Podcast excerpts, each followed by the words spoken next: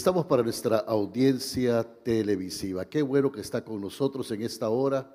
Soy el pastor Daniel Romero desde la primera iglesia evangélica y reformada en San Pedro Sula, que le dice, Dios les bendiga a todos. Y qué alegría contar con su presencia y la presencia de todos ustedes en esta reunión.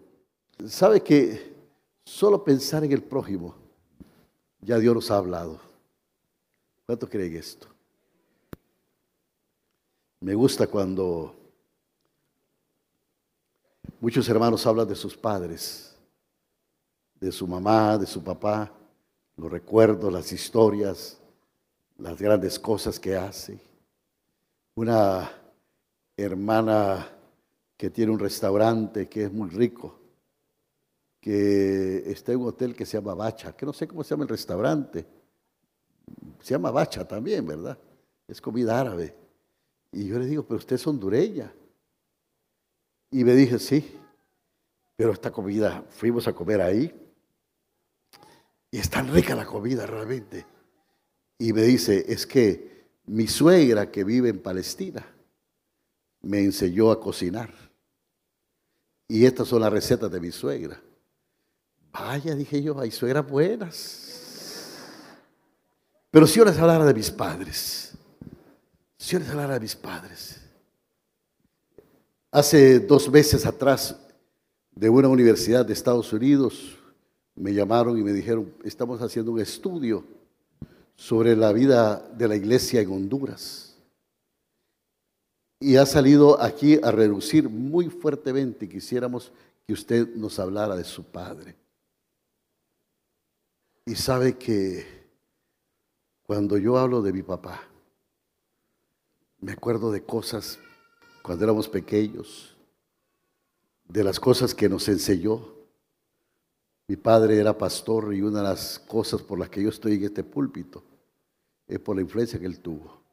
Mi mamá con un carácter bastante fuerte, bastante grande, para orientarnos, para meternos las cosas de Dios y cosas que tuvimos, mi papá, aunque estaba en la iglesia con tantas cosas, siempre tuvo tiempo para nosotros, siempre nos sacó, teníamos costumbre de ir el primero de enero a la playa, algunos días, sabe que, que los, las, las familias pastorales son un poquito raras, son anormales, digo yo, porque los domingos y, y los días así, que son de noche, ellos están más en iglesia.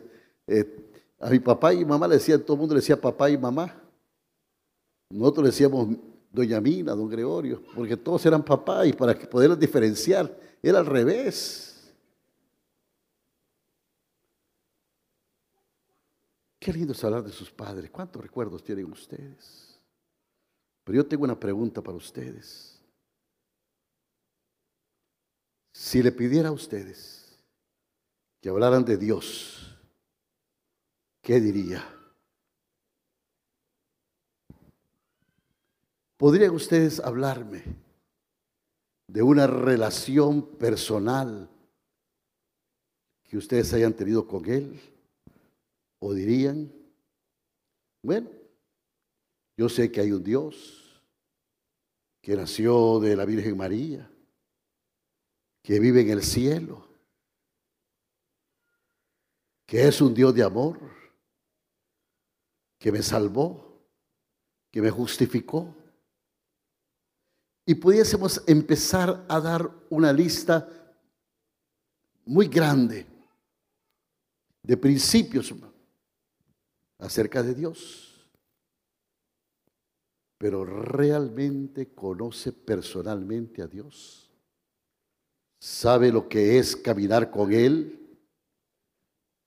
Conoce algo más de Dios que lo que usted ha oído en iglesia o de lo que usted ha hablado con otros hermanos o amigos de él.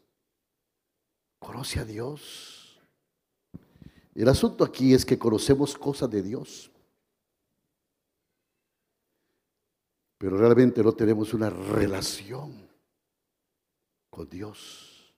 Y ahí está nuestro mayor reto, conocer a Dios y amarlo con todas nuestras fuerzas con toda nuestra mente, con todo nuestro corazón. Cuando yo miro los héroes de la fe, los hombres que realmente caminaron con Dios, y nos acercamos a ellos, vemos ejemplos como el rey David. Y siempre nos preguntamos, ¿qué había con David? Que fue perseguido, que fue maltratado y que se mantuvo firme y que aún prosperó y aún fue bendecido, aún en ese tiempo, cuando el rey Saúl, que había perdido la relación con Dios y que quería destruirlo, Dios lo mantuvo ahí firme. ¿Qué pasó? ¿Por qué salieron adelante, avantes, a pesar de que eran seres humanos? Lo que pasaba con ellos era su relación. David pasaba horas y horas en la soledad. Pasaba tan en la soledad cuidando ovejas en la campilla, allá en aquellas colinas que hasta la familia se, se olvidaba de él. Se puede imaginar que su familia lo olvida. Yo tengo una amiga que tiene como cinco hijos, se fue a Pizza y a la medianoche le dio una corazonada, se levantó y se dio cuenta que habían dejado aún los hijos en Pizza. Se levantaron hecho un cohete, se puede imaginar y se fueron a Pizza. Y ahí estaba el gerente de la tienda diciendo, mire, iba a esperar hasta la una de la mañana. Y si no venían, me iba a llevar este, me iba a, llevar este niño a, la delegación de policía. Porque lo dejaron olvidado. A David se olvidaron de ellos. Pero mientras nadie pensaba en David, ¿qué futuro podía tener? ¿Quién lo conocía? Pero en ese tiempo que estaba ahí, David lo que hacía era cantarle a Dios. Y en esos tiempos de pastorado, él empezó a tener una relación tan íntima con Dios. Empezó a ser de los salmos más bellos que tenemos. David lo hizo en ese tiempo. Y podemos entender ahora que toda su fortaleza se debía a eso. Así que cuando vino el tiempo que él necesitaba la presencia de Dios, él sabía de su fidelidad y pudo decir, como en el Salmo 25, que me encanta este salmo. Dice este Salmo 25. Mire, dice, a ti, oh Jehová, levantaré mi alma. Dios mío, en ti confío. No sea yo avergonzado. No se alegren de mí mis enemigos. Ciertamente ninguno de cuantos esperan en ti serán confundidos. Serán avergonzados serán avergonzados los que se rebelan sin causa. Y luego David dice, muéstrame, oh Jehová, tus caminos, enséñame tus sendas, encamíname en tu verdad y enséñame, porque tú eres el Dios de mi salvación. En ti he esperado todo el día. Esto solo lo pudo decir un hombre que tenía una intimidad profunda con Dios. Con el paso de los años, la palabra intimidad parece que ha sido predefinida y mal interpretada por nuestra sociedad, que está moralmente desfasada. Tener intimidad en el contexto de, de una relación no significa tener contacto sexual. La verdadera intimidad tiene que ver con la convivencia con otros. Y usted puede tener intimidad, usted puede tener una amistad con alguien y tener una intimidad con esa persona sin que esto involucre una relación o un contacto sexual. Hermanos, tenemos amigos, compañeros, íntimo, ¿no es cierto? Algunas veces decimos, es mi amigo íntimo. Con este amigo tenemos intimidad. Esta clase de relación es la que Dios desea. Y muchas personas están satisfechas de solo conocer algunas cosas de Dios. La verdadera intimidad va más allá de una expresión física va de una relación, viene desde muy adentro, de algo que está escondido, que nace desde las mismas entrañas, una pasión, algo ahí que me identifica con otra persona, que me identifica con Dios, que conozco a Dios, que sé que es nuestro abogado. Puede ser que en algún lugar, en algún momento me discipline, pero que no me va a quitar su amor. Como dice Deuteronomios 4:31, porque el Señor tu Dios es un Dios compasivo que no te abandonará ni te destruirá, dice la NBI. Él desarrolla una relación íntima con nosotros, pero ¿qué de nosotros? ¿Qué de nosotros en, ese, en esa intimidad que tenemos con Él?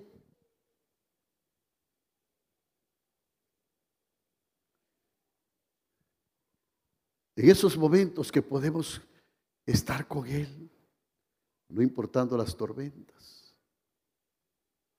El autor de este canto, pase la tormenta, puedes tener, pase la tormenta ¿Saben que el autor es hondureño? Es un autor desconocido. Desconocido. Nadie sabe quién es anónimo. Algunos creen saber quién es. Un hermanito bastante tranquilo y humilde. Dicen que es del sur. Pero cuando hizo este canto y otros cantos más, él no se dio a conocer ni quiso dar su nombre.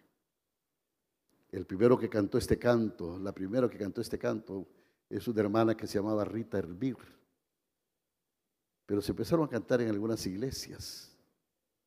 Después el hermano Renán Carías lo sacó en un CD, él le puso su sello Muchos dicen que es del pastor Hernán Carías, un amigo muy personal de nosotros. Pero la verdad que no es de él.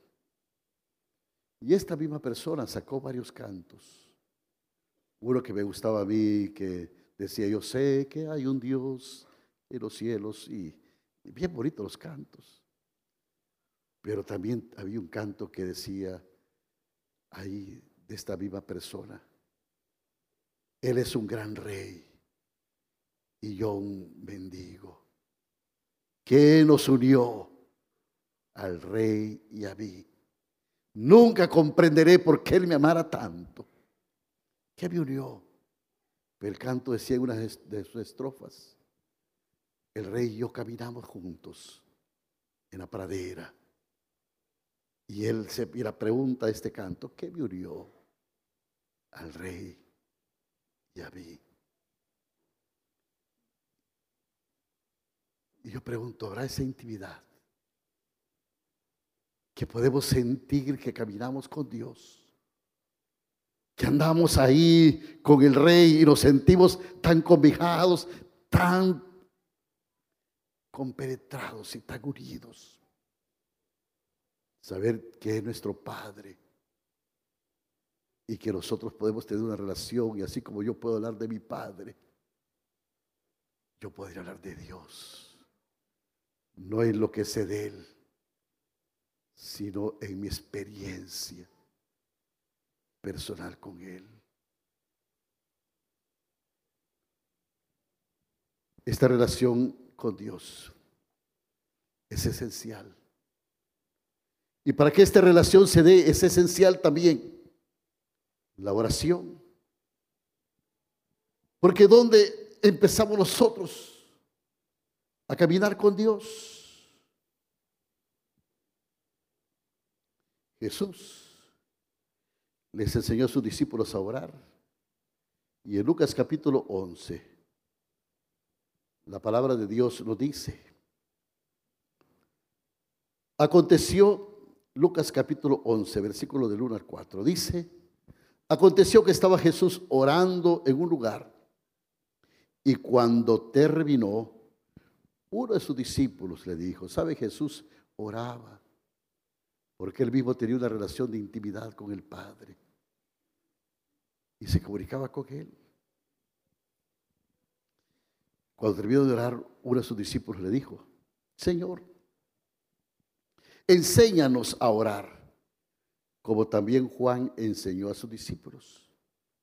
Él les dijo, cuando oréis, decid, a ver, dígalo conmigo, Padre nuestro que estás en los cielos, santificado sea tu nombre, venga tu reino, hágase tu voluntad, como en el cielo, así también en la tierra. El pan nuestro de cada día, dánoslo hoy y perdónanos nuestros pecados, porque también nosotros perdonamos a todos los que nos deben, y no nos metas en tentación, mas líbranos del mal. Un hombre una vez dijo, yo no quiero profundizar en la oración, porque lo cierto es que yo no soy una persona emocional. Más me gusta ir a la iglesia, oír ahí la palabra de Dios, pero no me gusta hablar de Dios fuera de la iglesia. No quiero que me confundan con un, un fanático, una persona así. Mejor me quedo. Lo cierto, mi hermano, es que Dios quiere desarrollar una relación íntima con usted. Pero yo pregunto, ¿usted desea tener esa relación íntima con Dios? Dios quiere. ¿Y usted quiere? ¿O solo quiere ser religioso? La gente dice, es que yo veo gente que parece ridícula. Yo veo personas acá que no tienen esa relación con Dios tan íntima. Porque les da pena. Porque como este hombre decía, no quiere ser ridículo. Pero he visto esta gente en el mundo, con tragos, en fiestas, que hacen el ridículo más grande que jamás yo veo en gente. Y ahí se pone ya con unos tragos. Miren, hermanos, es que usted va a una fiesta y empiezan a cantar el baile del perrito. ¿Y sabe qué hacen? Se ponen a saltar como perros y hasta ladran. Hasta ladran.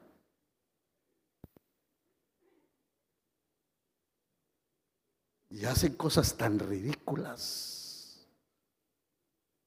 Pero cuando vienen al Señor y los ve aquí, son tan toscos que en lo personal no quieren tener intimidad con Dios. Pero ¿hasta qué punto estamos nosotros dispuestos a hacer esto?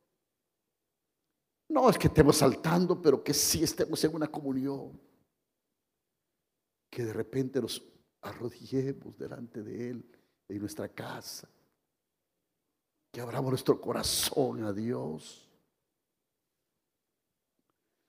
Y Dios desea desarrollar una relación íntima con usted. Pero también Él desea que usted abra su corazón. Santiago decía, acercaos a Dios y Él se acercará a vosotros.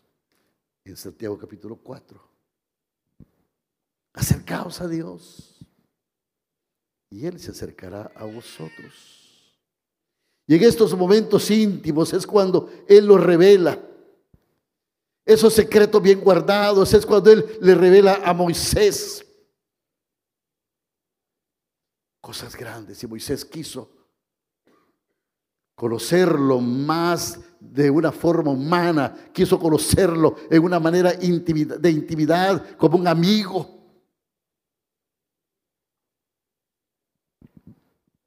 Y la Biblia habla que Dios quiso enseñarle a Moisés cómo vivir a la luz de su favor y bendición. Y cuando vamos a Éxodo capítulo 33, versículo 9, dice la palabra de Dios ahí, que cuando Moisés entraba en el tabernáculo, la columna de nube descendía, la chaquina de Dios, de Dios descendía, que era la gloria de Dios, y se ponía a la puerta del tabernáculo. Y Jehová hablaba con Moisés, y viendo todo el pueblo la columna de nube que estaba a la puerta del tabernáculo, se levantaba cada uno a la puerta de su tienda y adoraba. Y hablaba Jehová a Moisés cara a cara, como habla cualquiera a su compañero. Y sabe que la palabra compañero, en el contexto que la palabra está hablando, eh, quiere decir, y hablaba Moisés con su amigo íntimo. Qué lindo esto. Dios nunca pretendió que solo supiésemos de Él sino que tuviésemos una relación verdadera y real con Él. Así tuviésemos confianza absoluta. Ay, hermanos, qué tiempos maturos. Los que estamos empezando a vivir. ¿Qué noticias oímos? Estamos ahí con temores. Nuestras empresas, nuestros negocios, nuestros puestos de trabajo, nuestras profesiones, nuestras inversiones, lo que hacemos, lo que tenemos, nuestros sueños, pasando pruebas nuestras enfermedades. Para muchos, estamos hablando de la vida productiva, nuestros años. Y los contamos y podemos pensar que el tiempo se está terminando. ¿Hasta cuánto vamos a ser productivos? ¿Y qué tenemos? ¿Y cómo está la situación? Hay gente que me dice, mire pastor, debería ir pensando cómo usted se va de Honduras. Y las estadísticas están hablando que solo para este fin de año posiblemente un medio millón de hondureños salga fuera del país crisis humanitarias, niños abandonados, maquilas que se van, empleos.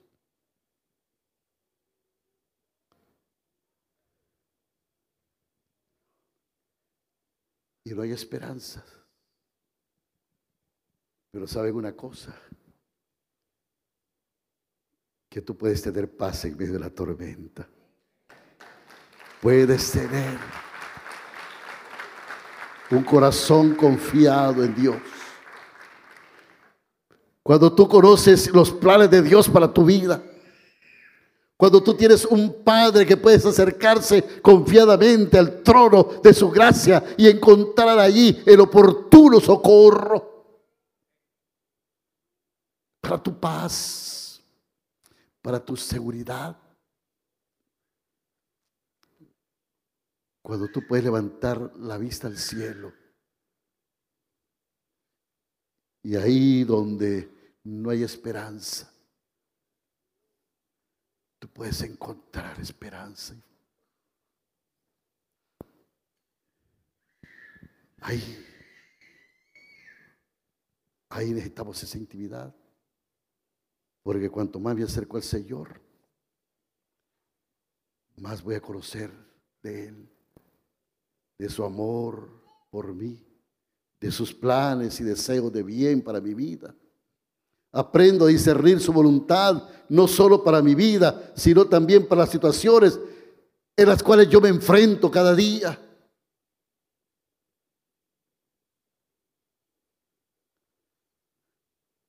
Algunas veces oímos personas que hablan y dicen, Dios me dio, Dios me hizo. Y, a mí no me gustan muchos estos testimonios, pero ¿sabe qué? Cuando veo personas que tienen intimidad con Dios, puedo entender que ellos dependen de Dios y Dios les da lo que ellos piden. Porque Dios es bueno y para siempre su misericordia. Y muchas veces nos encontramos con desafíos que amenazan mi paz y mi seguridad. Y Él nos mostrará cómo actuar también, nos mostrará los motivos y nos dará la sabiduría para actuar y hacer frente a todos ellos. Esto es verdad. ¿Se recuerdan a Moisés? 40 años en el desierto. ¿Qué tenía por ofrecerle a Dios? Había, tenía conocimiento de Dios, tenía conocimiento de su pueblo. Ahí estaba Egipto.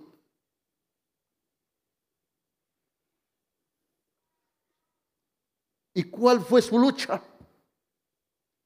Libertadora por su pueblo, por el pueblo de Dios. Un egipcio que maltrataba a un judío Y él fue a defenderlo y mató a ese egipcio. Planes de libertad que no funcionaron porque tiene que huir al desierto. Y algunas veces el conocimiento y las cosas y los planes que tenemos de querer solo seguir reglas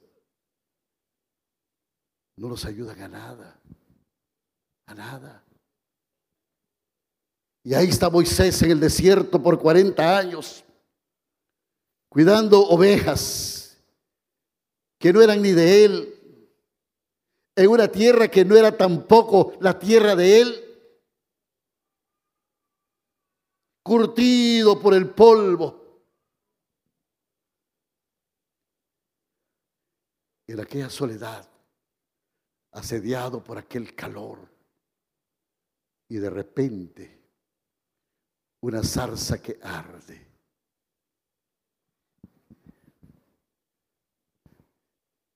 Que una zarza ardiera no era el problema. En un contorno donde todo era seco. Muchas zarzas ardían.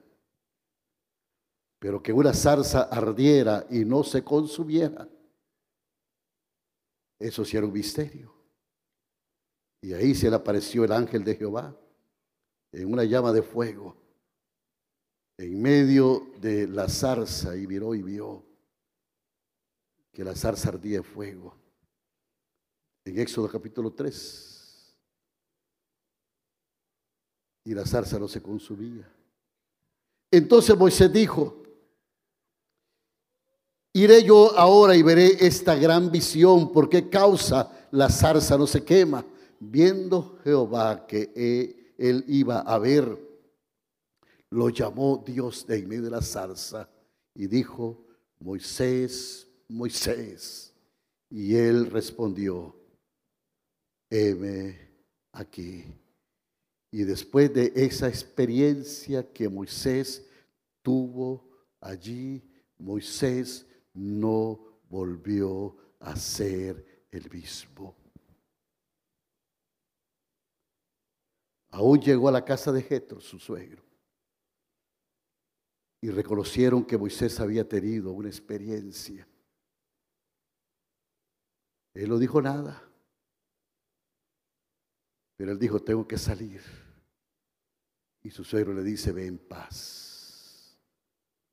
Hermanos, algunas veces Dios pone pequeños detalles, pone cosas ahí en nuestro caminar.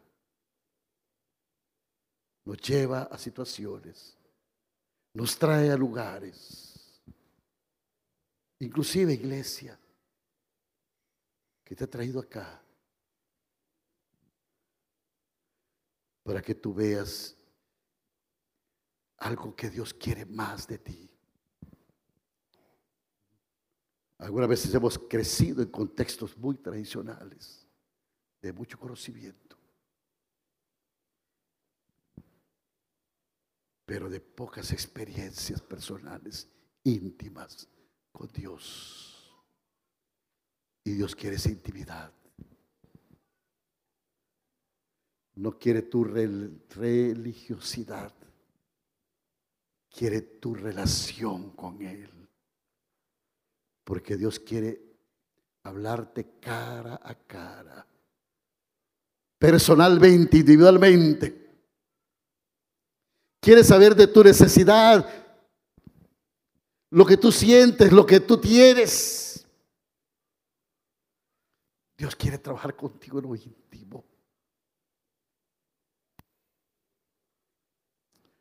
Una de las cosas que está pasando en Honduras, y no en Honduras, en el mundo entero, es que los consultorios de los psicólogos están llenos.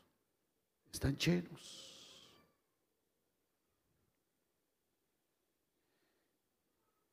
Y una de las estadísticas que uno puede observar y puede ver, que una gran parte de gente que va donde los psicólogos son cristianos. Yo no estoy hablando mal de los psicólogos,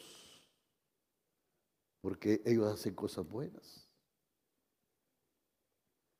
Lo que te estoy diciendo, mi hermano, es que un psicólogo te hace un psicoanálisis y te pone las cosas aquí en la mente.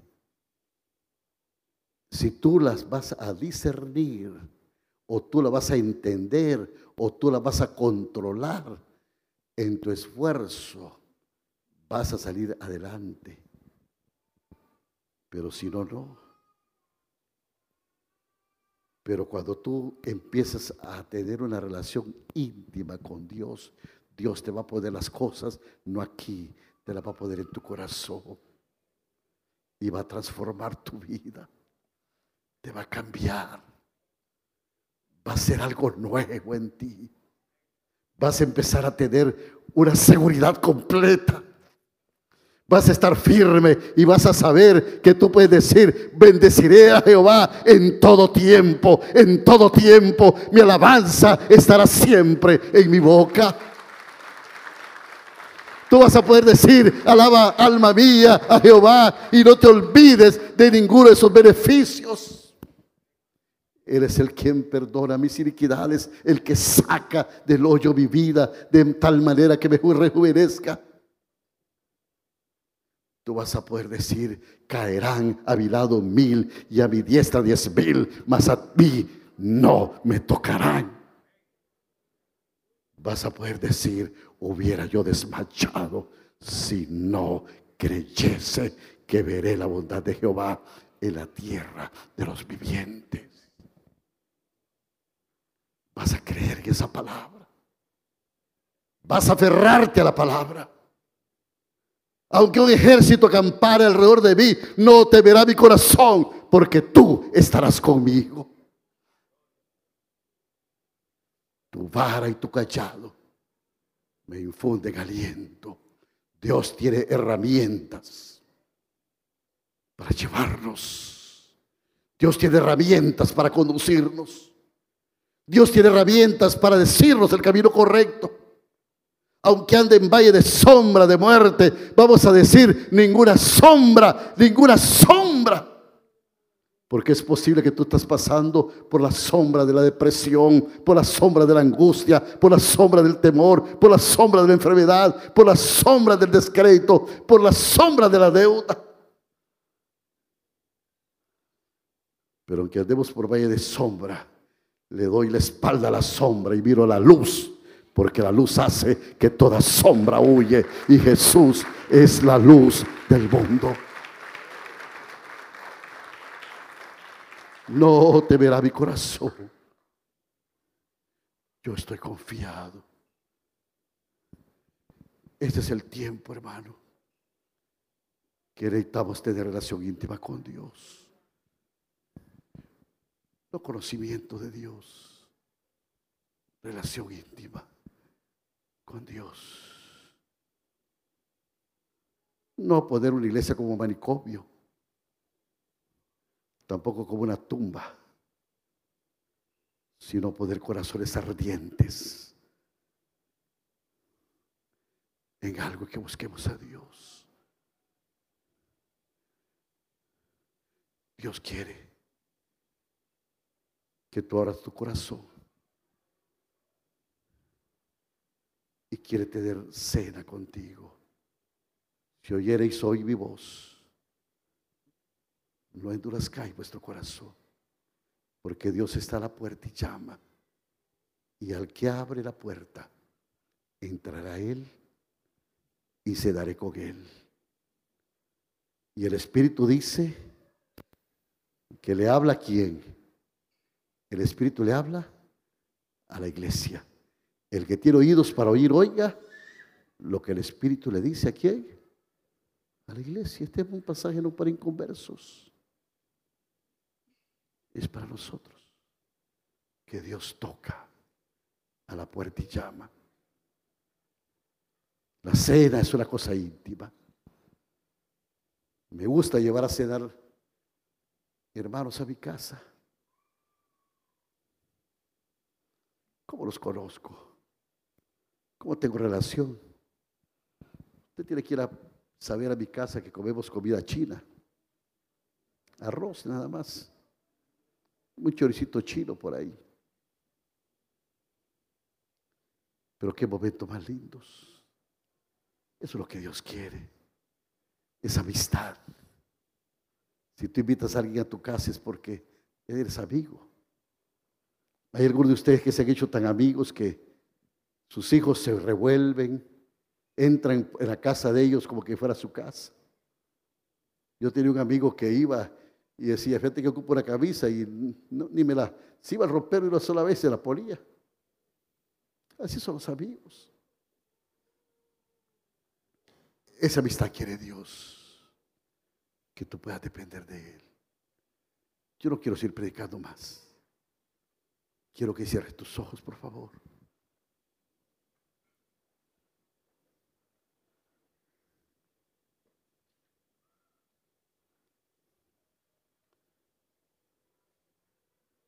Qué situaciones más difíciles. Pero podemos sentirnos seguros porque Él nos sostiene de su diestra, de su mano derecha y nos dice, no temas, manada pequeña, yo estoy con vosotros.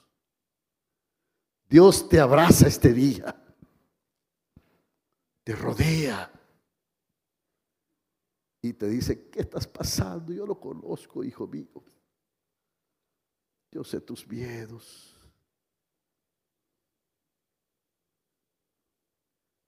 Si va a ser ridículo, hágala para Dios. Ni siquiera contenga sus lágrimas.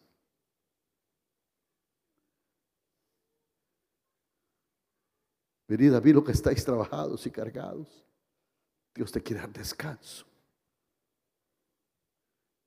Pero dile, Señor, me he enfocado más en mí que en ti.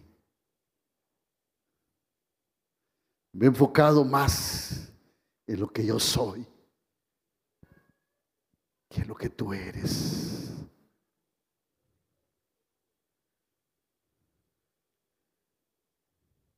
Yo quiero romper, Señor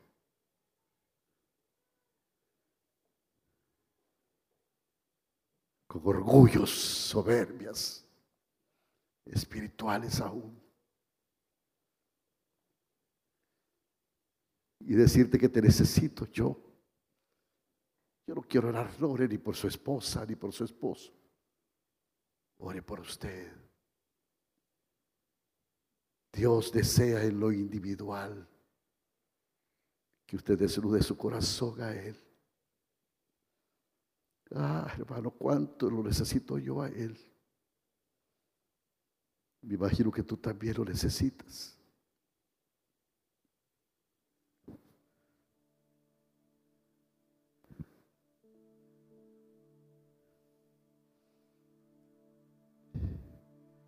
El salmista decía, ¿dónde iré de tu presencia? Puedo subir a lo más alto. Ahí estás tú. Puedo descender a lo más bajo. Ahí me alcanzas.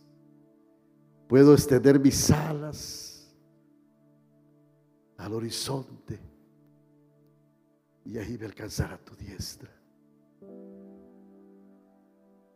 No hay lugar donde nos podamos esconder.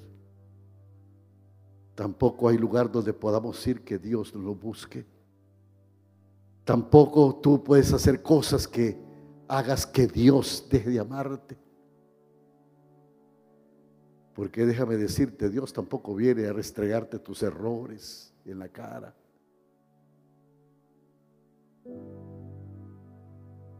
Él viene a salvarte. Por eso Juan 10:10, 10, el Señor dice, lo que he venido yo es para que tengan vida. Porque Dios en su naturaleza lo único que puede es bendecir. Y Dios, todo lo que tiene vida es sano.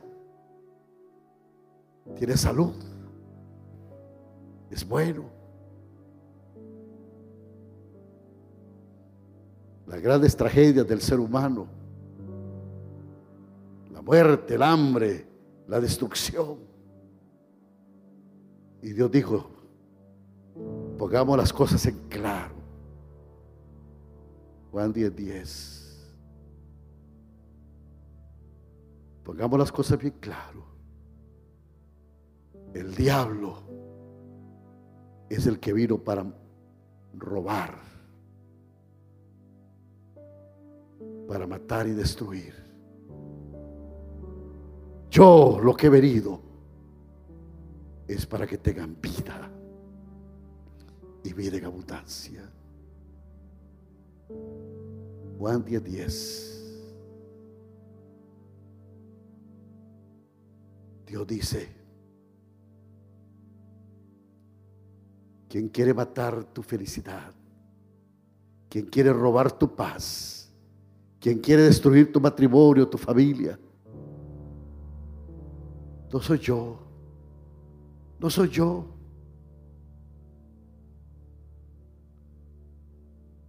No soy yo. Yo quiero que tengan vida.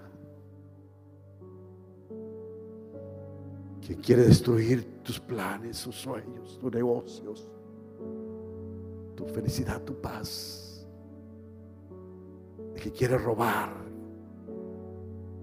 el que quiere matar las cosas buenas de ti. Pero yo he venido para vida.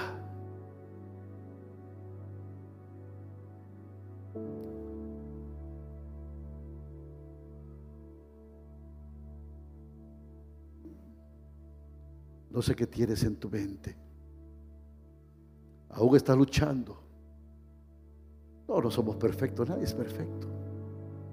Si fuéramos perfectos, ¿qué sentido tendría que Cristo haya muerto en la cruz del Calvario? Somos pecadores. Hemos fallado. Tenemos hábitos malos. Tenemos caderas de las cuales tenemos que ser liberados. Y Dios quiere destruir y quiere deshacer todas esas obras. Tenemos amenazas.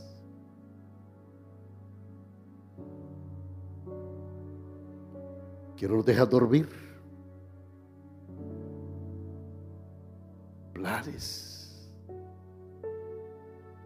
Dile, Señor, esta es mi vida. Pon las cosas tuyas en mi corazón. Pon vida. Pon paz.